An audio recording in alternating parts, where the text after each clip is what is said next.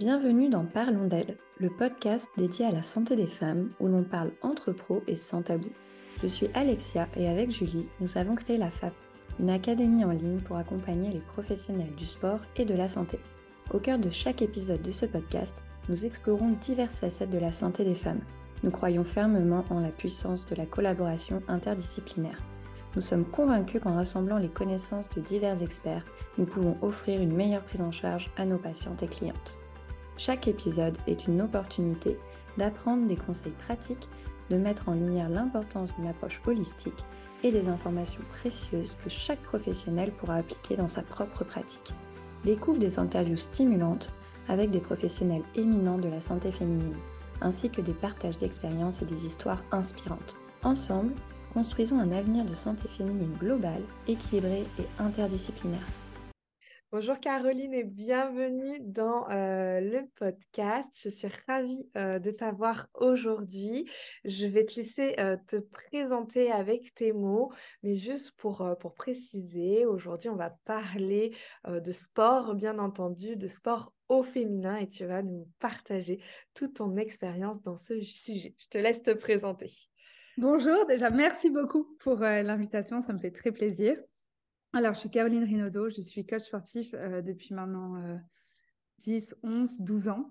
Euh, j'habite Aix-en-Provence, j'ai une salle euh, de sport indépendante sur Aix-en-Provence et je suis spécialiste de la grossesse et du postpartum depuis maintenant 7 ans.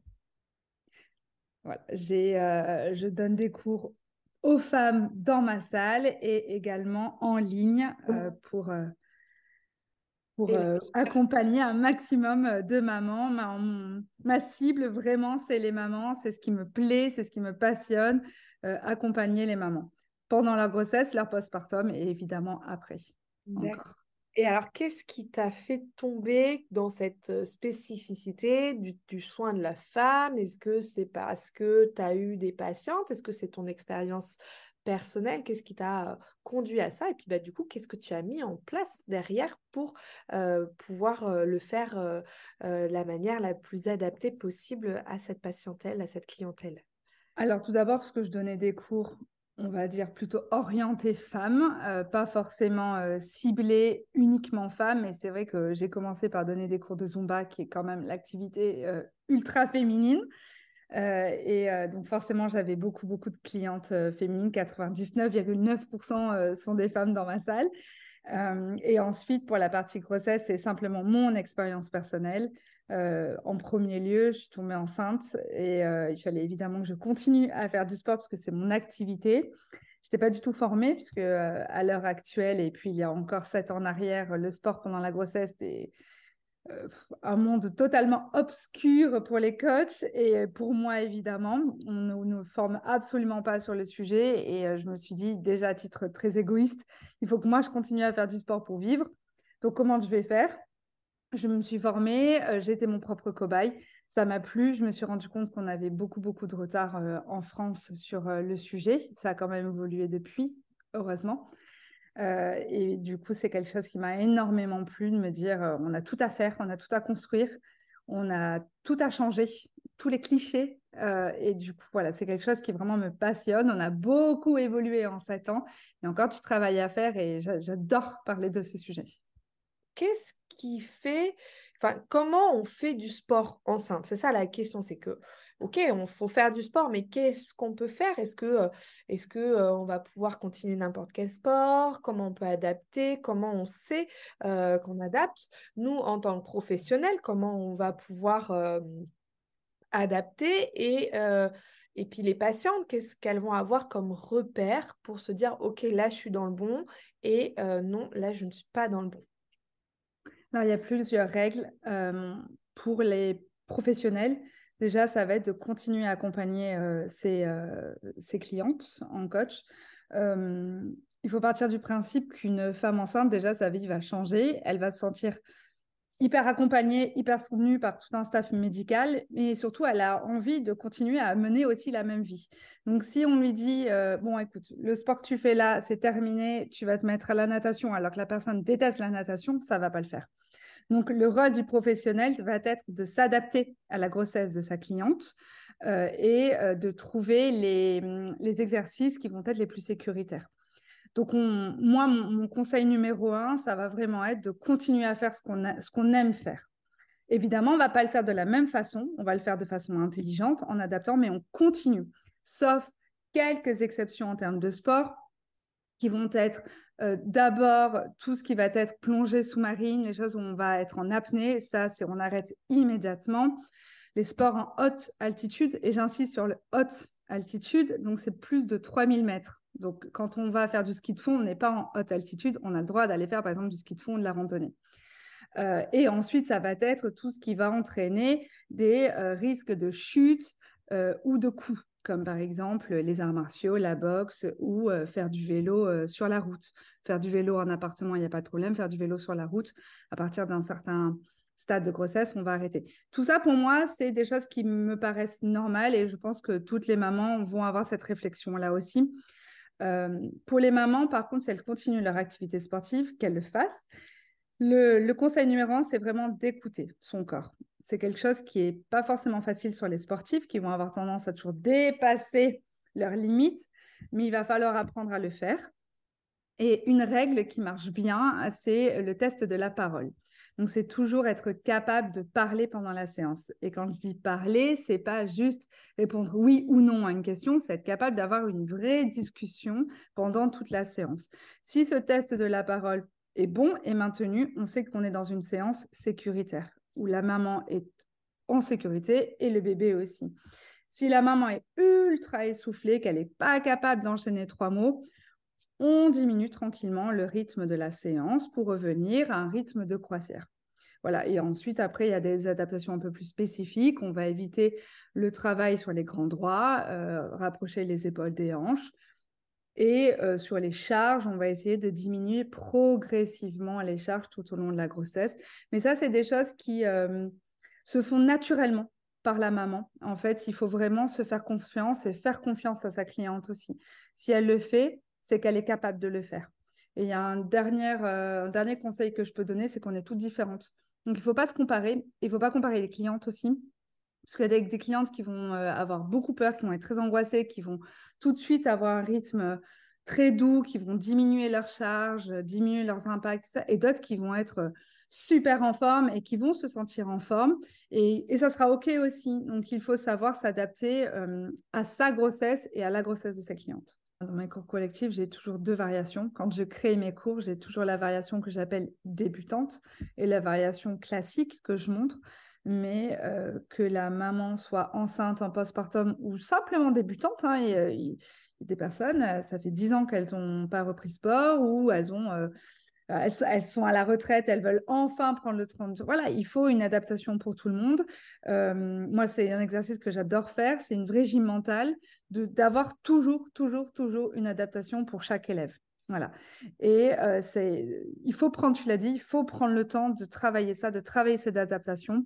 Et plus on y pense, plus ça devient un automatisme sur le moment. Il y a des cours où c'est un petit peu plus dur parce que sur les cours où, par exemple, la coach est tout le temps en mouvement également, euh, ça demande d'avoir un réflexe euh, au micro, mais il faut le faire. Et plus on le fait, plus ça devient un automatisme et tout le monde trouve euh, bah, trouve le mouvement qui lui correspond dans le cours et tout le monde sort de la salle en ayant passé un bon moment, en étant tous en sécurité et aucun sentiment d'échec ou de danger.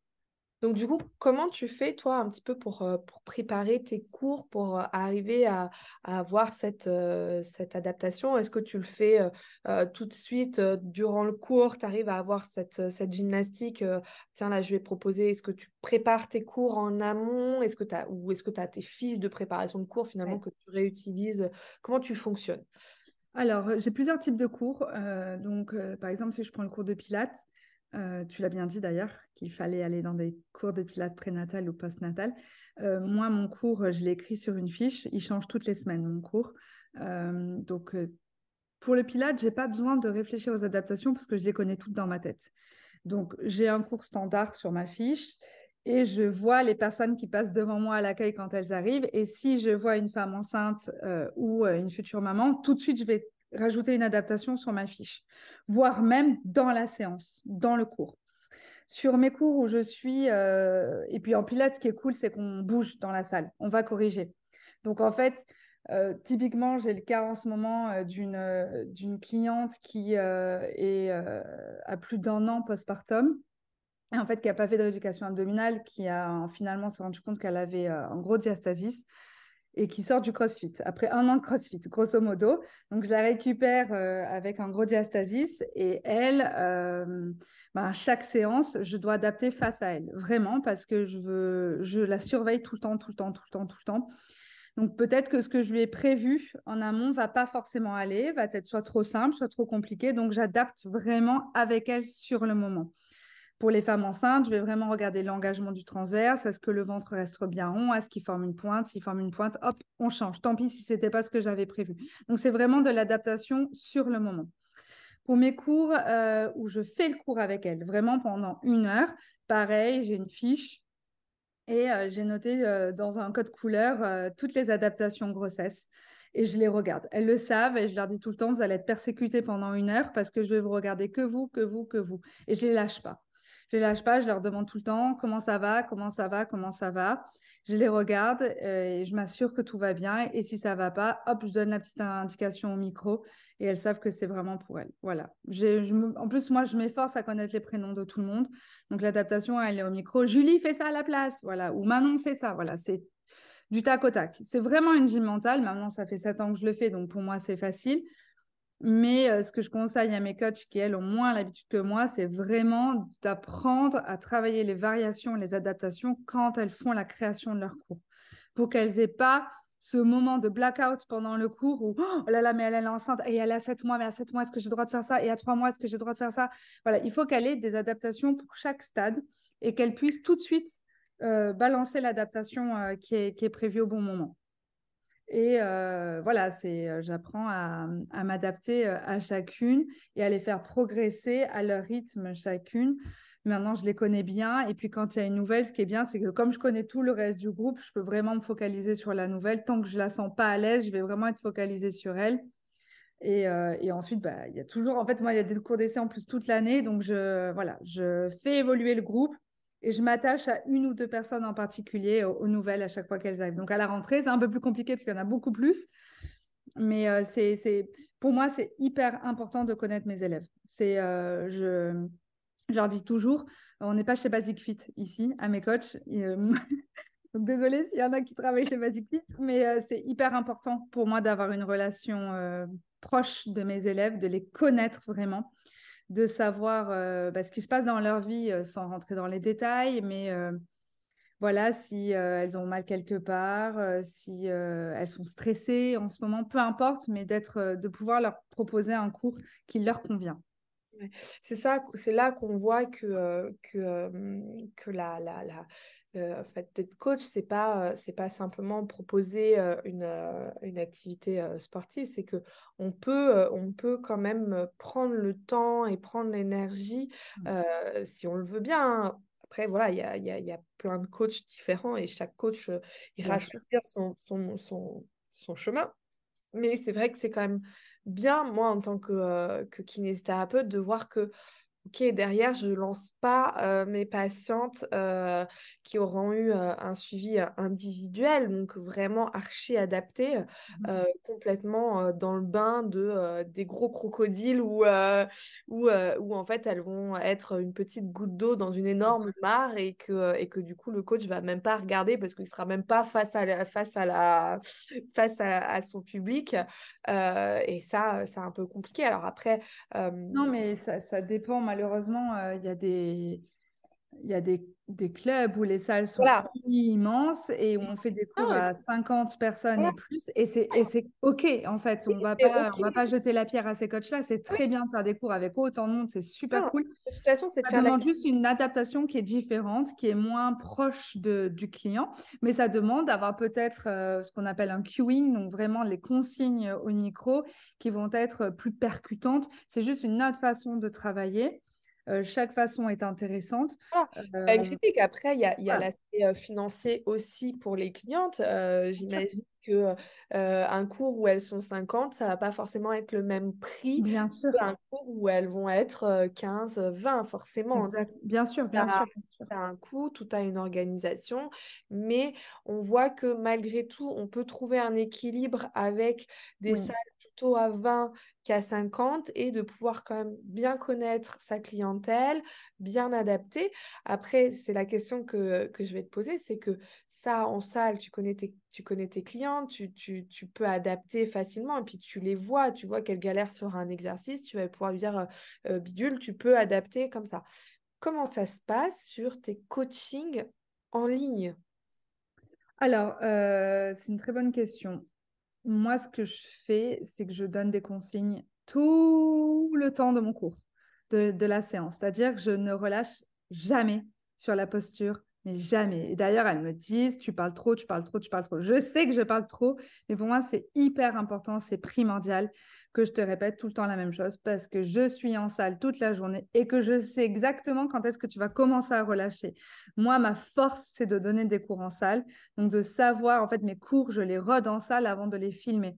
Donc, je sais quand est-ce qu'elles vont commencer à lâcher. Et donc, c'est là où ma consigne va revenir au, moment, au bon moment. Euh, donc, je donne des consignes tout le temps et je donne des phrasés différents. C'est-à-dire, pour une même consigne, je vais la formuler de différentes façons parce que je sais qu'elle va. Il y a une consigne qui peut marcher pour quelqu'un et absolument pas pour quelqu'un d'autre. Donc, je vais donner voilà, des styles différents. Je peux parler de façon très familière euh, ou, par exemple, si je on va parler d'un squat, je vais leur dire à certaines les fesses vers l'arrière, poids du corps dans les talons. Et puis, à une autre fois, je vais peut-être leur dire c'est comme si tu t'asseyais sur une chaise. Je vais avoir une façon différente de parler. Je sais que ça va fonctionner. Et souvent, je leur répète aussi que si elles ont un doute, qu'elles se filment. Il faut aussi qu'elles soient proactives, c'est-à-dire que c'est super bien de faire du sport, c'est super bien de prendre le temps de faire du sport à la maison, euh, mais, euh, et c'est super bien qu'elles se fassent accompagner, mais il ne faut pas qu'elles oublient qu'elles doivent aussi, elles ont une part à jouer en fait. Donc elles se filment pendant la séance, euh, qu'elles s'analysent, et si elles ont un doute, moi je reste toujours disponible, elles, peuvent, elles savent qu'elles peuvent m'envoyer la vidéo, et j'analyse pour elles et je leur dis bon bah écoute là il y a ça qui va pas là fais un petit peu plus comme ça ou au contraire c'est super ta respi génial continue comme ça. Voilà. Mais elles savent qu'elles peuvent me contacter si besoin. D'accord, donc il y a quand même un feedback. Et comment du coup tu gères euh, Est-ce que justement dans, dans, tes cours en ligne ou quand tu as beaucoup, euh, beaucoup de, de, clientes en même temps et que tu peux pas du coup adapter, est-ce que tu systématiquement tu proposes niveau 1, enfin niveau 1, niveau 2, enfin débutant et truc et tu leur laisses la possi enfin le, libre arbitre de savoir ok là euh, c'est trop dur pour moi donc je vais faire euh, niveau 1 et là ok moi je me sens chaude je vais faire le niveau 2 en précisant ok tu peux faire le niveau 2 mais euh, si tu n'arrives pas à maintenir si pas à maintenir ton centre mmh engagé c'est que c'est pas ok donc tu repasses niveau 1 en fait je fais les deux. Donc il y a des vidéos où c'est par niveau. Donc, toutes les vidéos de renforcement musculaire, de cardio, de pilates, de yoga, ça va être euh, défini par niveau. Donc, il y a le niveau grossesse et postpartum. Donc là, ça va être un rythme doux, sans impact, euh, pas d'hyperpression. Ensuite, il y a le niveau standard où on commence à inclure un petit peu tout ça et le niveau confirmé qui là, euh, on peut y aller. et j'ai aussi quelques vidéos où c'est tout niveau. Et donc, dans ce cas-là, par exemple, j'en ai filmé une la semaine dernière où il y a des impacts sur une, partie. Et en fait, moi, quand je filme, à la fin, euh, je refilme la partie sans impact et je l'incruste dans le montage. Donc en fait, il y a les deux, les deux variations. Et tu l'as bien dit, je vais dire, bah, écoute, si tu vois, si tu lâches, tu vois que ton engagement, il n'est pas bon, tu n'es pas à l'aise avec les impacts, peu importe la raison sur le mouvement, voici la version, pense à suivre celle de l'encadré. Voilà. Moi, mon objectif, c'est comme en salle, c'est qu'il y ait toujours, toujours une variation pour tout le monde. Et ce que je peux conseiller aussi au coach, c'est que si une cliente arrive de la part d'un kiné ou qu'elle est suivie par un kiné, ne pas hésiter à demander le nom du kiné et si besoin se rapprocher, parce que moi j'estime qu'on forme une team avec le kiné. Donc si euh, la, patiente vient de finir sa rééducation et qu'elle enchaîne avec nous, ben, en fait on est censé suivre cette progression et cette rééducation. Et si elle est en cours, ben, ok, tu es en cours. Pourquoi tu es en cours? Qu'est-ce que tu fais? T'en es où? Qu'est-ce qu'elle t'a dit ta kiné? Euh, Qu'est-ce que tu as droit de faire? Qu'est-ce que tu n'as pas droit de faire? En fait, on va. L'idée, c'est de, bosser ensemble, en fait, avec une seule et même patiente.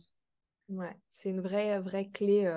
c'est ça qui est, qui est chouette et c'est ça qui, qui est notre rôle de, transmettre aujourd'hui, c'est vraiment d'avoir cette adaptation, d'avoir cette écoute, d'avoir cette, cette continuité entre, entre le kiné qui va avoir une prise en charge très individuelle, très médicale. On va, on va vraiment se, enfin, on, va utiliser le sport, hein, nous, notre, notre métier c'est le sport, mais on va l'adapter à l'extrême.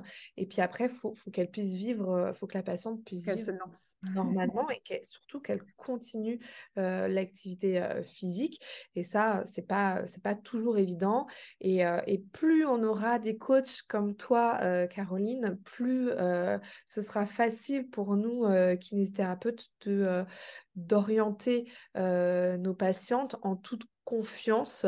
et, ça, c'est ça, c'est important vraiment de, de, d'avoir ce regard d'adaptation, cette connaissance de la gestion des pressions qui n'est pas, qui est pas si simple non plus et qui est vraiment à prendre en conscience que euh, voilà qu'il y a des sports qui sont pas optimales pour le, corps féminin en règle générale, mais qu'on peut toujours s'amuser, qu'on peut toujours faire du cardio, qu'on peut toujours faire des abdos sans, sans aller euh, sans aller faire être délétère sur, sur le périnée. Ça c'est vrai. Un, un, conseil que je peux donner pour le coup au kiné, bah, c'est d'aller aussi dans les salles de sport, d'aller rencontrer les coachs. Euh, moi, j'en ai pas mal qui viennent dans, ma salle parce qu'on a des gros centres de kiné euh, juste à côté. Et du coup, on travaille vraiment ensemble. C'est-à-dire que, que ce soit périnée ou autre, hein, imaginons quelqu'un se blesse à l'épaule, on sait vers qui orienter. Et à l'inverse, euh, la kiné qui vient dans notre salle sait comment on travaille et va pouvoir ensuite orienter sa patiente vers nous parce qu'elle sait que ça va bien se passer et qu'on va vraiment travailler sur la même longueur d'onde. Donc, il faut il faut aller au contact, il faut se rencontrer pour avoir, encore une fois, un travail vraiment euh, en binôme. Est-ce que tu as des choses à, ajouter sur, euh, sur ta prise en charge, sur qu'est-ce que tu pourrais conseiller justement aux coachs qui nous écoutent euh, aujourd'hui? D'aller voir les autres coachs aussi. C'est découvrir d'autres façons de coacher, d'autres phrases qui vont être peut-être plus percutantes et d'aller au contact de ses clients. Voilà. Et ça, même si on est dans une super grande salle, euh, une salle usine avec 50, 100 personnes, d'être disponible, de ne pas arriver cinq minutes avant le début du cours, jeter son sac, monter sur la scène et ça y est, je suis la star pendant une heure et je repars, tu n'es pas une star. Donc, tu es au contact de personnes qui ont un travail, qui ont une famille, qui prennent le temps d'une heure dans leur quotidien chargé, soit là pour eux et soit là réellement pour eux. Donc, euh, euh, arrive 15, 20, 30 minutes, moi, mes coachs, je leur oblige à être là 20 minutes avant le début du cours et d'être à l'accueil et de parler aux élèves et à personne d'autre qu'aux élèves. Euh, de s'intéresser aux élèves et en fait, en leur parlant, on se rend compte de plein de choses. Euh, d'une d'une personne qui peut, qui peut être extravagante, extravertie, ultra drôle, qui en fait vit des choses très difficiles à la maison ou dans son quotidien. Voilà, de, d'être, d'aller vraiment en contact des, clientes, c'est pour moi euh, hyper, hyper important. Que ce soit dans une toute petite salle où là, ça se fait évidemment naturellement par la proximité, mais aussi dans une grande salle de se montrer euh, disponible. Euh, c'est comme ça qu'on peut arriver à avoir un coaching, même collectif, de qualité. Voilà. Parce qu'on a un, réel rôle à jouer dans leur vie. Tu l'as dit, on peut, avoir on peut être coach d'une personne pour toute sa vie, ou en tout cas pendant des années et des années. Et surtout, on a un réel impact dans leur vie. Et ça, il faut, faut quand même le garder en tête. Nous, c'est notre quotidien. Euh, nous, le sport, ça fait partie de notre vie, mais pour 90% euh, ou 99% des gens qui viennent euh, en salle, c'est une heure dans leur semaine et il faut qu'on maximise cette semaine, il faut qu'on la rentabilise et on veut qu'elle sorte avec le sourire aux lèvres et qu'elle ait passé un bon moment. Voilà, donc pour ça, il faut les connaître, ces personnes-là. Parce qu'on on peut réellement changer la vie de personne, vraiment. J'ai l'exemple d'une élève euh, qui était hyper, qui est hyper extravertie, hyper extravagante. Enfin, vraiment, on la voit. Quand elle arrive, on ne voit qu'elle. Et euh, je sais qu'au début, elle a gacé, vraiment, en fait. Puis en plus, dans les cours féminins, il y a toujours une la jalousie euh, ou le jugement. Et en fait, juste en discutant avec elle, on s'est rendu compte que c'était une maman d'un enfant handicapé qu'elle devait porter toute la journée, qui a voilà, une vie très, très, très difficile à la maison. Et, et en fait, elle, son heure de cours dans la semaine, c'est sa bouée de sauvetage, vraiment. Et en fait, bah, voilà, c'est juste de parler avec elle, de se rendre compte de ça. On se dit, euh, waouh, en fait, tu sais quoi, tu es là, je sais que tu es là et je vais faire en sorte que tu passes un super moment et que tu pars d'ici en te disant, OK, je suis reboostée, je vais aller pouvoir m'occuper de mon fils et je vais tout donner. Et du coup, voilà, j'ai intégré plus de mouvements sur le dos pour qu'elle euh, apprenne à mieux se poser, mieux s'aligner voilà, c'est, on a, on a un réel rôle à journée. Toi, tu le sais, voilà, les, soignants, vous le savez, les coachs, surtout dans les, dans les salles, euh, dans les grosses salles, ou dans les, même dans les petites salles, nous, on a des cours de Zumba, on ne parle pas réellement à nos élèves hein, en Zumba. On n'a pas euh, comme en Pilates où on va aller vers elles. Mais c'est quand même important parce qu'on peut vraiment changer leur vie, vraiment, tant physiquement que mentalement. On va, on va terminer euh, ce podcast sur, euh, sur cette notion-là euh, de l'importance du rôle des coachs et de la responsabilité finalement qu'ils ont. Et c'est une vraie chouette responsabilité. Je parle de responsabilité pas dans le sens négatif, mais en montrant que voilà, c'est pas juste faire du sport, c'est pas juste un cours, c'est beaucoup plus que ça. Il y a une vraie réflexion, il y a un vrai travail derrière qui, qui mérite d'être de qualité et, et, qui, et qui va changer les choses dans la vie des, gens. Euh, donc ça, c'est euh, ça, c'est génial. Je te remercie euh, beaucoup pour ton partage d'expérience et pour le travail que tu fais auprès des femmes. C'est terminé pour l'épisode du jour, on espère qu'il t'a plu. N'hésite pas à nous laisser un commentaire ou à le noter et on te donne rendez-vous la semaine prochaine pour un nouvel épisode.